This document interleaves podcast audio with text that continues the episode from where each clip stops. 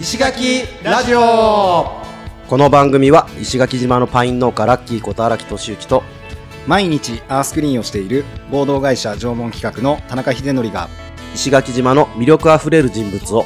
インタビュー形式で深掘りしていく番組ですはい石垣ラジオです石ラジですあーいいやー、はいもうね腰が痛いんだよね腰腰いなんかあったんですかや通常だと、はいえーかぼちゃの仕事で腰が痛くなる時期なんだけとどでねうんはいはいはいはいなんだけど、はいなんだけど今年は、はいちょっとあまりにもこうやることがなくてやることがないそう一時ねい今急はいにブワーッと来たんだけど、はいはいはいなんか一時ちょっと暇だったわあけーこれなうん波があるんですねそう持て余してて、はいはいであ、うんきび倒しでもやるかときび倒しっていうと砂糖きびサトウキビを、はいおーまあききび狩りとか言う人もいるけど、はいまあはいこっちはみんなきび倒しっていうきび倒しうんきびサトウキビの収穫っちゅうのかな言ったら買っていくってやつですかそうそうそうえあれ人の手でやるんでしたっけあれは、うんうん機械が今は主流なんだけど、はいはい昔はもう結構人でやってたのはいはい。なんかめっちゃきついみたいな。きつい、うん、なんあかー一人でやるときついな 腰にくるわはいはい。一応、ま、ま前の会社はいの時に少しだけやってたんだよね、ああ、そうなんですなね。んで、はいわかるっちゃわかるんだけど、はいやっぱり一人でやるのは勝手が違うなというのは。んで、まあ、最初はやっぱペース上がらんかったけど、はいおー3日目ぐらいからなんかちょっと慣れてきて、あ、結構やってるんですね。スピード上がってきたんだけど、はいはいはい今日で何日目かな今日で4日目ぐらいかな、はいはい4日目か5日目だと思 う。はいはいはいはい。あとちょっとでね、今の畑が終わるんだよね。へえ。うんいやーでも、想像以上になんか、はい。体に来てるなと思って。今日なんかグデートしますもんね。 そうそうそう、なんか、うわ疲れたみたいな腰に来てると思ってはいはいはいこれからかぼちゃで腰をどんどん、あの浪費するのにうん大丈夫かなと思いながねら、。本業の自分の方のね、そう畑がでねきんくなったらあれなんで。うん、一応そのバランスを取りながらうんやる、だ今の畑が終わったら、はい。あと多分明日の10時ぐらいには終わるんだけど、うんうん。それが終わったらもうかぼちゃの管理作業ああ、そうなんです入ね。って、はいで同時にあの生ゴミ堆肥化のビニールハウスを建てなきゃいけないからほうほうほうほう。それを。を立てながら、はい。まあ、材料をあとちょっとだけ揃えなきゃいけないんでそれを揃えるみたいななるほどなるほどなるほど作業かな忙しいですね。そうだね なんかよくよく考えると意外と忙しいな、はいはいはいはいはい。うんまあまあ、うんいいことなんだけど、うんうん。手が回らなくなったらもう誰かにあの手伝ってもらおうと思ってあーそうですね下地さんあたりに行ってはいはいうんうんうんまあまあそんぐらいで考えてはいるけどね、うんうんうんまあ、できるようにさ言ってもうん。まあまあ そうですね。 そうそうそうはいでなんかきび狩りっていうと、はい。まあ話戻すんだけど、はいはい。昔、うん結構沖縄好きだった頃まだ内地住んでてああ、こっちに移住する前。そうそうそう、はいはいに、うん。きび狩りの映画があったわけよ、映画ですか映画へえ。えっ、と谷原しょあ秀に言ってもわからんわなかんないと思います、多分。えあれも知らないか長長澤まさみまさみは知ってるあ知ってるショショートカットの子。彼女が、はいはい。えーっと高校生ぐらいの時に出てんだよね、そのあへーうんあとカリーナとか、まあ、結構割とね、はいあのーその当時うん割と若手のいい俳優が揃ってる映画で、へえ。深呼吸。の必要っていうんだけど、はいはいはい。あんなうん。感じののどかさというか、 あの雰囲気は全くないんだけどなうーんんかサトウキビやってるとあれを思い出すなと思ってへえ。あの沖縄映画うん好きな人はね、ぜひ見たことなかったら一回深呼吸の必要。そう深呼吸の必要っていうねこれ沖縄の離島が舞台ってなってますけど多。分どどこなんかな、うんこっちなのか沖うん縄本島なのかちょっと俺も調べたことないんだけど、はいはいはいはい。昔はその、うんキビカリ隊っつって、きび狩り隊。うん、遠納隊みたいなの、はいうんうこんの、なんだそのキビカリの冬の時期になると、はいうーんとこう農家に直接雇われてみたいな、うんうんうんそれであのキビを倒すみたいなでで日当5000円とか、そんぐらい、ほうほうほうほうほうほう。まあ、飯付きみたいな感じ渋いですねうん。そういう時代があったんよ。はいはいはうい。んであの渡り鳥みたいに、こううんうん北海道から冬は沖縄来てそれやって、はいはいはい。で時期時期によってね。そう夏はうん北海道行って、はいはい農業手伝ってっていうバイクで行ったり来たりする人がいたりうして、ーん。そんな時期があったり、うんうんうん多分あの、今石垣に住んでらっしゃる方でね、はい昔やってたみたいな人もうんうんうん結構いるとは思うんだけど、はい。うん。まあ、そんなサトウキビ倒してますよ。倒してますね。 倒されないように気をつけていください。やいや、もう倒されそうだけど も、ま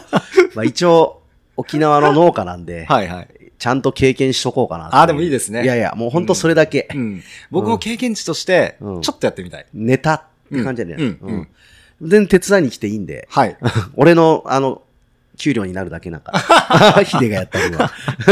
じゃあビールをおごってくださ。はいいはいはい。はい、じゃあ、体壊す壊さないように、はい、 気をつけます。気をつけます。気をつけてください。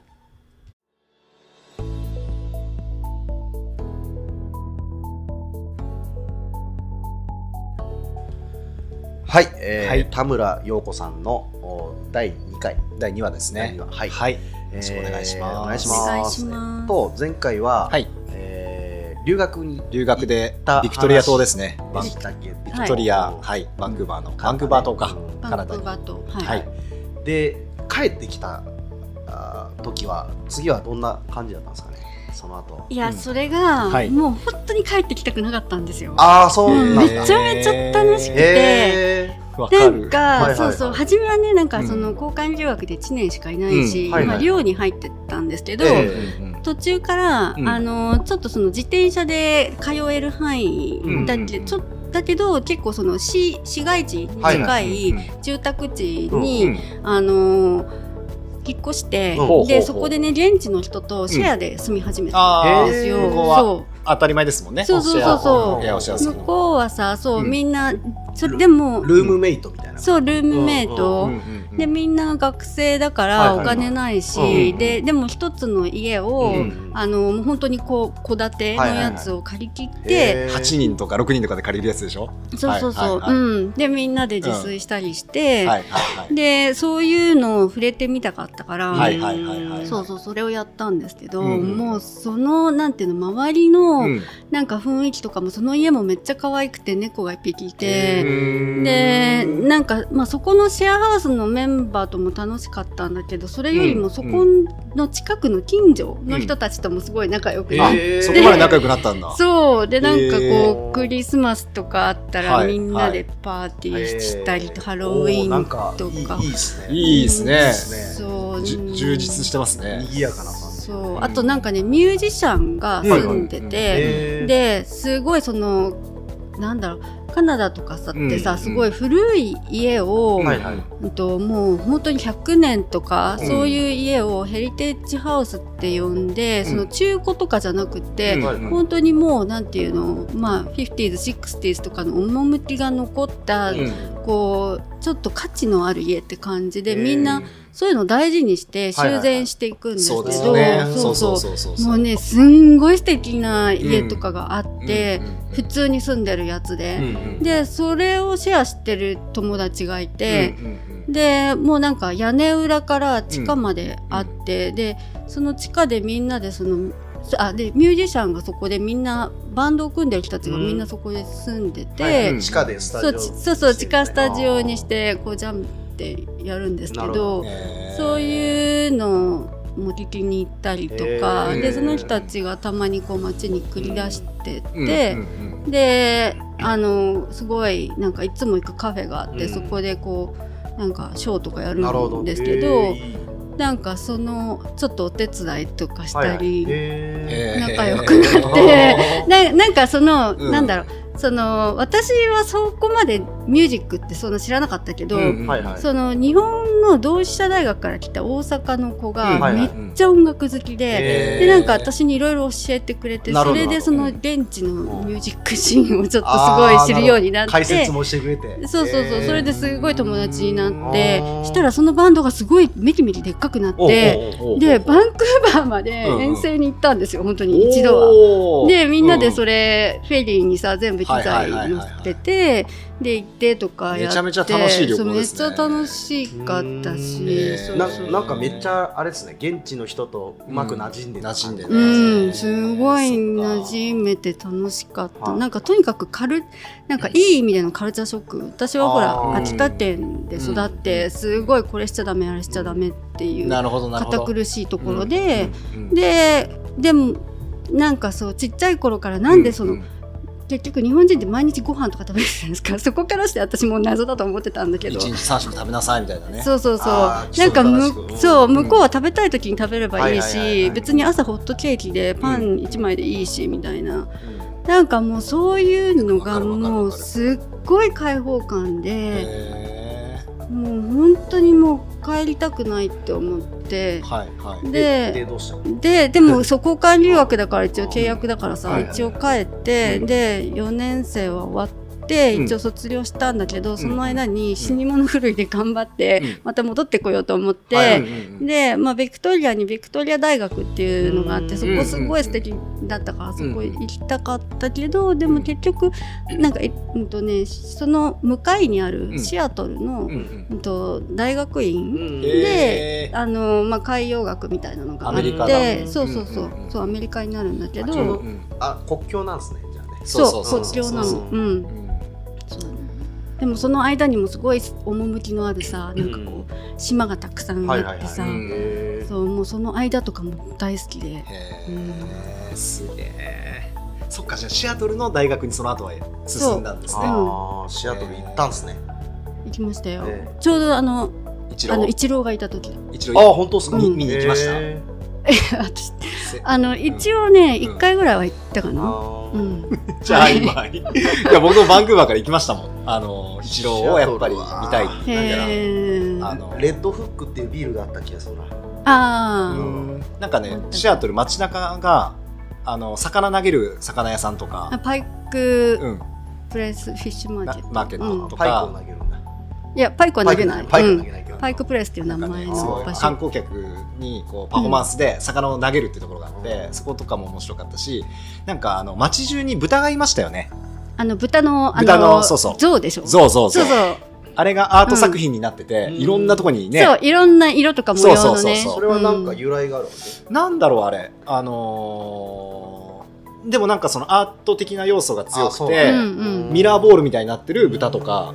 あのいろんな人が、うんその自分の豚を作れるんですよあのそうそうそうじいろんなデザインのやつうん思考を凝らして、同じんあの形は一緒なんですけどね、うんそうそうその、いうん色的なのが違うっていうのがあってもうなんで豚なのかが気になっちゃうそうそれはわかんないけどでもとにかくアートはねなんか至る所にあって、ねえそういうのがすごい楽しいよねで、海もあってそうそうそうなんかあれですよね、うんあの場所って、すごいうんうん、いいシアトルうんいいいい場所シアトル、うんめちゃくちゃなんか気持ちよさそこそうだはどのぐらいおったんですかちなみにシアトルはその大学院だからうん2年間、ああ2年間いたんだ、うんすげえな、そっかシアトルじゃあもう英語も本当にペラペラというかまあペラペラっていうかまあでもね、まあだって大学院ってそうですつよいねていかなくちゃいけなかったからさ、うんその時も初めは泣いてたと思うけど さああそっかそっかそっかえでもちゃんと卒業したんですよねじゃあしましたおーそれ専攻っていうかその何を学ばれてたんですか大学院では、えっ、とね、うんこれがね、ん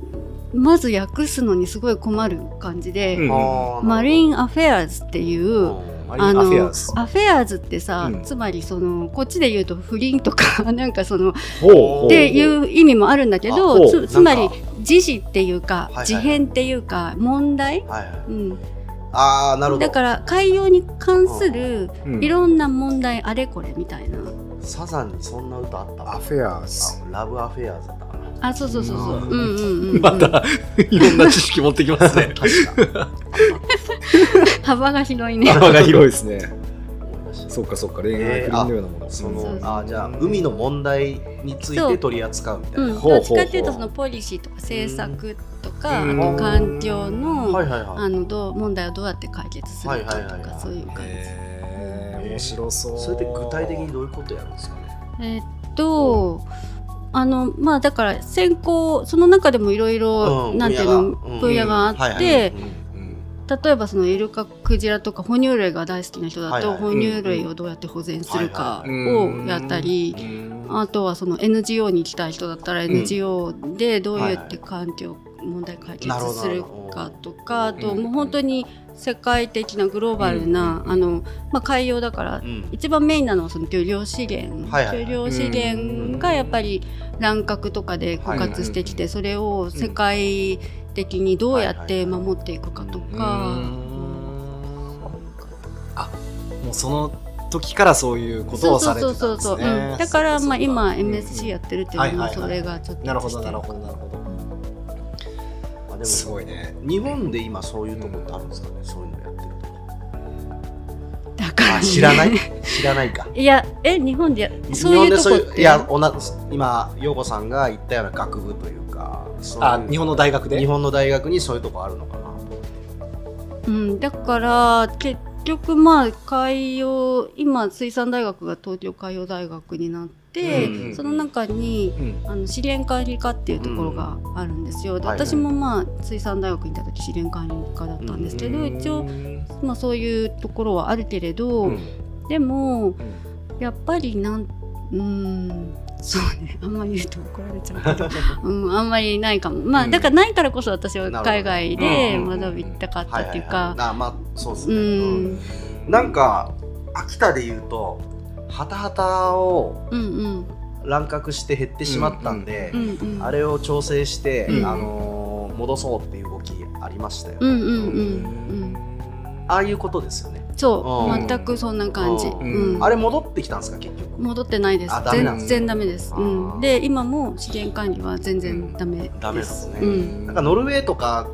で結構うまくいってますよねあのサバかなんかのそうですそうですはいすごいなあのねノルウェーのサバはうんものすごい、あのーものすごいきちんとしたストラテジーのもとにもう日本人の口に合う好みを抑えはいはていうんで日本にマーケティングしようっていう目標のもとにうんものすごいあのなんていうの綿密あーにもうちょっとピン作られて、ピンポイントに狙われてたんですそうそうそうそうねへうん、狙われてるし、うんうんだまあ、だから本当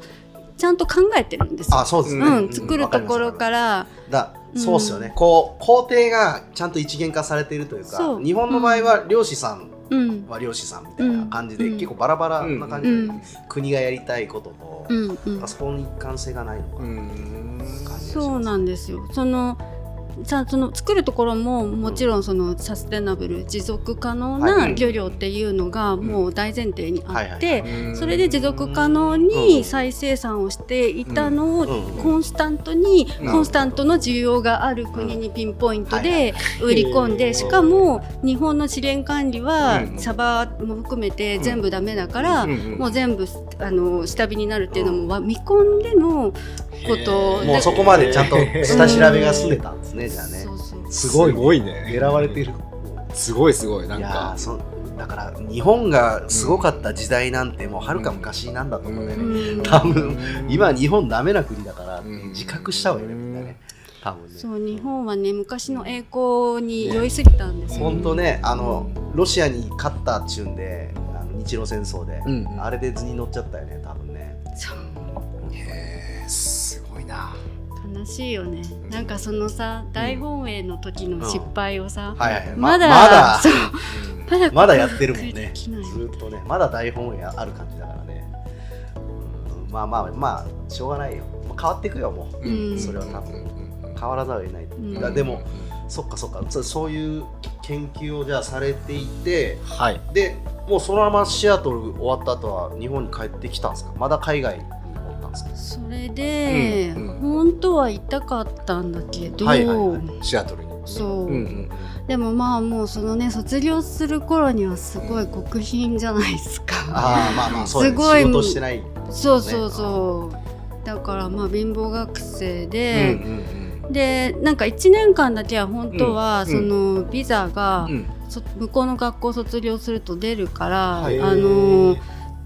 なんかそこで働きたかったんですけど、はいはいでもやっぱり専門的なものだと、うんうんそのやっぱり専門的であってでしかもそのアメリカで職を得ようとするとアメリカ人優先になるんああですよ、そういう法ことで。律ですね、うんなるほどなるほど、でどうしてもうんあのこれのこの人よりも、はいはいはいうんあの優先じゃないあ優先なところがあるっていうのを証明されないとはいはいはいビザ下りないんで、なるほどで私の分野はねやっぱすごいきつくてもっと工学系とかだったらねうんよかったんですけやどっぱりあれが門戸が狭いというかそう競競争率高いかうらですか、ん、結局向こうで仕事したら向こうの資源管理とか法律とか、うんうんそういうのなるもほどやらないといけはないいはいからはうい、んで結局泣く泣く帰ってきたんですか日本へうん、でまあなん、うんちょっと仕事も見つかったから一応とりあえずお金貯めようと思って帰うんってきてで、でもその時は本当にね全然関係ない通訳通訳うんあーほうほう仕事なるほどをしてちょっとお金貯めようと思って、うんうんすごいなんかシアトルからいきなり田舎のなんかあの田舎って言っちゃいけない千葉千葉のいすいすみっていうところに行っあいすてみ。うんそうそうそうなんか通訳とかしてたんですけ隅どで通訳ってああんなとこに外人さんいっぱい来てたそれ それもなんかこれ別に言わなくてもいいことなんだけはいはいはどいなんかねゴルフ場はいうんその時外資のゴルフ場がすごいあーあの日本を残っててなるほそどっなるかほどなるほどそうそうそうで千葉ゴルフ場すごい接からね待通そう訳そうみたいうなそそうそうでそこにゴルフ場のコンサルタントがずっと常駐しててなるほどでゴルフ場をね朝からこう回って芝のチェックとかしてたの、はいはいはいほうほうほうそういうのにそれ付き付きあー合わされてなるほど朝5時起きで芝の虫とか見てたりしてもうこれ本当余談なんですけど。はいはいそれどのくらいしたんですかいやそれは本当に1年間とかで、うんうんうんでそれうんでやっとなんか仕事関連の見つけうんうて、んで今度はうんその、えっ、とね、うんやっぱ日本でその頃まだその環境ってお金に、うん環境保全にはそんなにお金にならなかったから、はいどうしてもその海外とかうんはいはいはいが優勢で、で本当ね JICA の、はいあのまあ、下請けのコンサルティング会社、んがあって、うんでそこに入ることになって、えーでもたまたまもうその入る時にはなんかそのその人たちがやってるプロジェクトがフィリピンにあって、うんうんでそのフィリピンのプロジェクトがその海洋保護区とかを作るっていうことで、へーででそれを私がちょうどシアトルにいる時にね、うんうんあのそれをなんか先行してたんだよね。はいはいっていうか私そのシアトルにいる2年間の間に、うんうん夏はあの学校ないから、うんあのインターンシップして、うんうんそのインターンシップ先がねフィリピンだったんだよ。ああそうなんへだーそうへーで実はそこがすごい楽しくへーて3ヶ月しか行ってないけど、うんはフいはいはいィリピンのなんかパラワンっていう、フィリピンの中でもこう南のパラワうんすごいねなんか世界遺産がたくさんある、ンあの州に行っうて、んうんうんでそこでその現地の人たちとなんか海洋保護区を作るとかそういうプロジェクトのインターンをしていて でちょうどそのそれと似たようなことすをごい JICA がするっていうかへーら、はいはいはいはいじゃあそこにお願いしますとかまたすごい巡り合ってことはあなんかあそうですね NGO とかそういうのに参加するみたいな感じですかじゃなくてあインターンの時は NGO だったんですけど、うんううんんと JICA は JICA は JICA のプロジェクトであーチームで海外青年協力隊的なやつなのかな JICA のプロジェクトいやあのあれはねボランティアだけどああそうなんだ JICA ってもっといろいろやってんだじゃあうん、JICA は、あのー国際開発支援っていうことで、うん実際のその国の、まあ、あの援助プロジェクト無償資金協力とか、うんまあ、有償資金協力もあるんだけど、うんうんうんあのーなんで国家として支援しますよって言って、うんなるプロの集団をうんなる組んほどで、ね日本日本として支援ま支援しますよっていそうそうそうなんかほら橋を建てまああるあるっかすけたねりいとろいかろあねるじゃない、うんうんそれをフィリピンにやりに行ったと、そうそうう、うんんでどんその後はででままあまだ石垣に着かないですけど そうだねぜ。いやもう全然遠いよ。まだマジでじゃあもうちょっとそこは飛ばして、はいはいはいまあ、フィリピンに行ってすごい楽しくて、はいはいはいでそこも延長したんだけど、はいはいはいでもうそろそろ次に行けって言われて、はい今度はメキシコに行ってメキシコメキシコの、うん、ほういろいろ行ユってカますタンっていうか半島ユカタン半島に行って今まで聞いてて行く先行く先楽しくなっちゃってますよねそう楽しいそれのうんマインドがすごくないです かここは合うとかここは合わないとか結構いろんなとこに行くと多分あるとあると思うんですけど行く先々で楽しめてるじゃないです言っかたら日本が一番合ってないもんねだってそうなの 言っちゃいけないね言ったら日本が一番合本ってない当うにんでもね確かにそうそれのなんかそこの秘訣みたいなの僕今日あのいや秘訣っていうか、まあ、性格じゃないそうね性格だよねあー私もねそそうかそこれはすご直せいるもんねうん考えたことあんのなんでだろうと思ってさ、えーでどうみ答えは何だったんですかが、うんある日なんか本を読んでたら、はいはいはい。なんかねある人がうね、んなんか DNA の中うんうに、ん新規探索傾向っていうのを示す DNA があっおてそれを持ってる人と持ってない人がいるんだっはいはいはいはていでたまにそれを持ってる人がいてはいはで私じゃあこれ持ってんじゃんって思はいってはいなるほどい。ねなるさほど。 なんか新しいものにワクワクするんだよなるほどなるほど。うん好奇心。新しいカルチャーとはかいはなんかその土地に行ってあこの人たちこうやってこれをするんだみたいなへーそれをなんかもっとこう知りたいなるっていほうどなるほどなるほど。観察したいって感じだうね。ん、でさ向こうからしてみれば、ほら人に興味持たれるって嬉しいからめっどんちゃどん見嬉しいでせすよてねくれるじゃん。はいはいねはいそうそうだかそらうそのそう。歯車に乗る。なるほど素晴らしいありがとうございます。い やでもヒデさんまさにそういう感じでやって、まあなまんかあ人まあ生起こってんじゃないです か。まあ僕も結構あれだけどでもなんか結構僕の場合はその限定的っていうかうんなんか自分の好きなところはもうちょとことん行くけど、うん興味ないところ全く知らないみたいな興味ないみたいななんかそういうのはあるんですよね。あーでも私もそうですよ。うんあ都会本とかうん興味なかっああそっかそっかそっか、一緒じゃない。じゃあ一緒のあの DNA のた。 あれがもうんあるのかもしれない。はい。でメメキシコいユカタン半島。うん。でメキシコのユカタン半島でうんなひどいことん言かってんな。うんタコ取りとかエビエビ漁業ほのうなんか支援のうんあとマングローブの中でこうツーリズムをする作るみたいなプロジェクトほうを JICA がやってていろいろやってますね。そうそう面白かったです湿地で、すごいなメキシコ。は、はいいでもそれはすごい短くて、うんうんでその後に、うんあとガラパゴスガラパゴス行ったんですか。うんマわジですおか。わうおんすごい。羨までそしいれ。が一番長くてはい。に1年半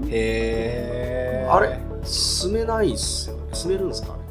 あのーまあ、外国人はその許可うんがもらえないとうん住めない、うんそれは住んじゃったもちろん仕事でですもんね。そうそう仕事だったから行けたっていうなる感ほじでどす、なるほどなるほど。うんほう。すガごいラパな。ゴス行ったんだ。すごい。あのなんかああいうこう写真でしか見たことのないような動物とかもゾウガメとゾか、ウガメねうんうんうん、いるんですよねいますねイグアナとかもそこらね辺にイグアナとかね。なんか大型動物がうん。育たなかったんだよなうちなんか。確かになんかの本で読んだの忘れたけど福岡なんたら先生っていう新一さんあそうそうそう本出してますよね、うんなんかね、そうなんですね。はい、はいはガラパゴスに行った まだ石垣とつかないですけどいやまだ遠い、えーまだまだ遠いですかまだ遠いえどじゃあもうちょっと矢継ぎ早に行きましょそううね行ったとこはいガラパゴスので方は帰ってきて、うんうんでなまあ帰ってきて日本にってこと？ちょそう帰ってきた、でうん一応うんもうなんていうのもうその3カ国行って、まあ、JICA のいろいろ内情とかいろいろ知ると、いはいはちょっとここら辺で足を洗わないとなって思うっんなるほどなるほどうんうんうてんであの帰ってきて、はいまあ、何を思ったか、うん。あのまあ、東京に戻ってきて、はいはい。であの NGO に勤めたんですけど、うんはいはいそこは、まあ、そうの、んガラパゴスにもあって世界中にあるプロジェクトやってる、あのコンサベーション・インターナショナルっていほうー生物多様性を保全するは国いはいはい際 NGO があっでて、まあ、こっちの WWF みたいなはいはいはいはい感じ。なるほどなるほどうんはいはいはいでそれがまあ東京にも支所があってうんでそこに勤めて、へーでそこで2年間ぐらいはいはいはいはいはいはいはい。だけど、うんまあそのもうその東京に行って通うとか、うんうんもうそれまでだからさサンダルで通勤とかできてはいはたいはのいはいに島だからそうですよねそれができなくなって生活がそ東京の生活変わっうそう2年間するとねだいぶそうでなんかさ、うん女子ってそのオはいフィスワーカーってなんかはいパはンプスとか履かないといけないじゃないですか、あー東京だと靴そう今どう靴なののかわかんないけど先のちょっと尖ってるそうそう今はもっと緩いとね思うけど、昔はそうねそうだったなんかのね私はそれが許せなくてあれでわかる外反母趾になるそう人が結構多かったっていう痛いですよねそうすごい痛痛いいねうん本当に歩けなかった、うん僕も革靴うん痛すぎて僕あれが本当にストレスでしかなかったんですよあーだからオフィスにいたら絶対脱いでうんうんうんスリッパに履き替えるとかやるんだけそどうそうそうでもどうしても履かなきゃいけない時があるじゃないですかうんうんうんうんもう痛すぎてかそうわいそうすぎてえそうなんだ私そう男子は絶対それないと思うだから一日中ずーっと平気な顔して履いてる人がい,、うんいるけど、うん絶対ダメででもう靴下とかも本当は嫌だったんだけど、うんそうなのそそれうはちょっとわかんないでもそうそう そうそうでもやっぱり分かりますその靴靴が嫌だっていうのは分かる、やっそう生活よねあうん言ったね俺俺もう石垣以外無理だなって100%、うんうんへええだって楽じゃないですか石垣ってうん楽々生活うが、ん好きなスタイルで生きていけるあんま靴履かなくていいんですよね、うんなんか靴持ってますああったんだけどソール剥がれててさ、 ずーっと履いてなかったら ニューバランス買ったばっかだったのに、おソール剥がれてるやんと こっち来る前に靴一足ぐらいないとダメだよなと思って、はいはいはい買ったやつが多分熱でああですよね熱であら接着が剥がれて、 かわいそうにであと履かないとダメなんかもねそうあー結局ほら硬いままの靴だったから、うんうんうん全然履き慣らしてないから馴染んでないわけ、うんうんうんあれで多分そのまま剥がれやすしてたらそうそうかもしれないもしかしたらいやもうそうはいででそそうれでパンプスが嫌でそうでパンプスが嫌で東京うんもう無理って思って、うんうんでその時ねだからもうすでに東京無理ってなって、うん東京から引っ越してね鎌倉からあの、おうおうえっ、と,、えっと通勤してたのね、はいはいあ鎌新倉に宿いたんまですでねうん、おーそうおそうなんで鎌倉に3年いたんだけど、はいはいそうへ一応ほら週末はさなんかこう、はい海とか見あてまあ癒されるかはらいはいいいかなと思はっいてーうんでもまあ通勤も大変だったけど、ううんんそうでもなんかまあやってるうちうんに、うんまあちょっとこれ無理だなもうだって最終電車とかで帰ってきてもううん本当に寝て、ただ寝るために帰ってくるみたいな、ねきついですそようねでこんななんか自然の仕事に就いたはずなのに何やってんだろうとうんうん思って、もうやめようと思って、うはいそしてででそこの、うんでもまあそのグローバルネットワークがあるところだったから、はいそのどっかの国の人が、うんあの漁業の、うんその改善をするネットワークを立ち上げるって、んはい新しい NGO をね、でそれそこで日本のなんか人を探してるっていうからうんでそれはオフィスがなくてうん家でもできる、へうんーみんなが家でやおるーそうそほううそうほうほうほうみんなそのいろんな世界中各でね国にいて、うんそうそうでで家でやって、うでんたまにそのシンポジウムとかで、うんうんあのどっかの国でみんなでな集るほど合するみたいなあーそうめいっちゃいいうっすねスタイルだめっちたゃくちゃいいめちゃくちゃいいそうそうそうしたらどこに住んでもいいって話ですねそうなんだよ、結そ局う、ねでであのぶっちゃけ旅もしていいかもってあいう、うんそうそういや要するにネット環境さえあればそうなよの横さん的にも最高のそうそうそうそう、ね条件が揃っっててるう仕事んと出ね、会ったわけですよねまあまあそうですね、うんでもその当時はさ、うんあの東京でやってる限り、うんまだそのテレワークなんてもう、うん何十何年早いっていうものすごいうん全然違う時代だったから、うんうん周りの理解が全くなくてでしかも私も自由になったからってその何お昼とかにジムとかに行ったりするじゃない、うんそうすると、もうこの時間はおばあちゃんしかおばあちゃんおじいちゃんしかいないみたい なもうなんかそそかうそうかうそう寄か捨て人になった気分になって。はいはいはいでだってその頃さカフェに w i f i もないし、うん電源だって使えないし、うん東京にいたらじ結構地獄だったわけ基本的に家家しかネット環境ない感じそうじそですねうなんか精神的に結構ね、へー私なんかこうちょっとあなんかもうダメななんあかアウトサイ自由にはなったんだけどそそのう社会的社会からにあーこう排除されたみたいな感じががあって結構辛いこ精神と的にもじゃあありま来したんですねちょっとうーんうん見ましたねでそれで震災が来ておーで東日本東日あーはい本はいはいはいはいでちょうどその時うん起こった時私はあの北海道に出張に行ってたんだあけどーそこで怒ってだから被害には遭ってないけど、でもそしたら、なんか日本すごい大変そうだから、あの逃れておいでよみたいはいはない感じで、であのハワイの同僚が行ってくれてああそうなんですねおハワイ行ってきたであーその後少ししてハワイに行っうて、なんかねとにかくいろいろ行ったんですよ。でハワイにも行ったし、うんカナダにも行ったし、ん震災の後にそうそうそうう。んでうんまあそういう流れがはあっいてはいはいで,、うんでカナダでも1年間ぐらいその仕事してたんで、うんはいはい同じ仕事を、ううんんでその同じ仕事を持ちながら石垣に来たっていうかなるほど。なるほど。ど来ました到ね着。 やっじゃあとあれにしましょうよなんで石垣に来たかとかその辺も今聞いちゃおうか。今聞いちゃいましょうかあーうんい石垣に来た、そそうのきっかけというかきっかけっていうもうそれも本当にたまたまっていうかあの別に日本に帰ってこようと思ってなかったんなるほどだよね。あうん、あーの海のあるそう場所。いやたまたまなんか次アメリカで、うんそのビザを出してくれるっていう会社が見つかうっんて、はい おーそこに行こうかと思ってはい。でそれでビザに申請をしてたんですよ。うんうんそしたら、うんあのまあ一回日本大使館に行かないといけないっていう時期が来て、それで日本に帰ってきたんうだんはね。いはいはい。そしたらまあすごい冬で、うんで実家とかに行ったらものすごい豪雨で来 たもうね秋田ね冬そう秋田ね車とか埋もれていて豪雪ね。そうそうそ豪うそう雪そう豪雪、うんもう外もあも真うおっち白おち歩けないっていう感じででまあちょっと実家にいてからちょっと南に行きたいなと思ってうんで南を目指してなるずほどっと来ててそしたらまあなんか昔そのカナダに行った時にカナダ人の友達がねうんうあん。の石垣に行ってきたんだけどもう最高だったよとか、へーなんか泳いでたらウマヘビがいて、はいなんかそれを追いかけてたらすっごい幸せな気持ちになったんだとかっ てって言ってたんだ。言 ってて、へーそれをなんか悲しいねふって思い出して、はいはいはい。あじゃあ石垣行こうと思って、へできた、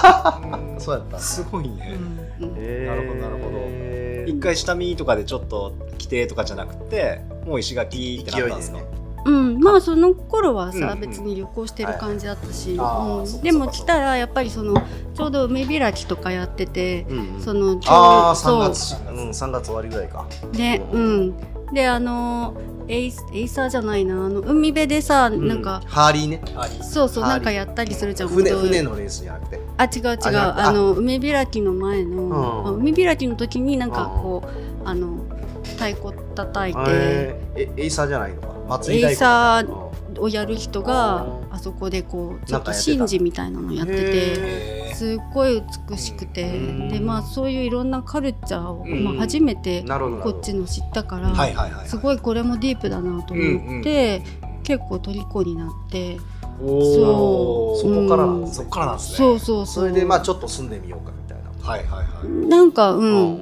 うんいうんいたら、うんなんか住んでしまった、なるほど。なるほどは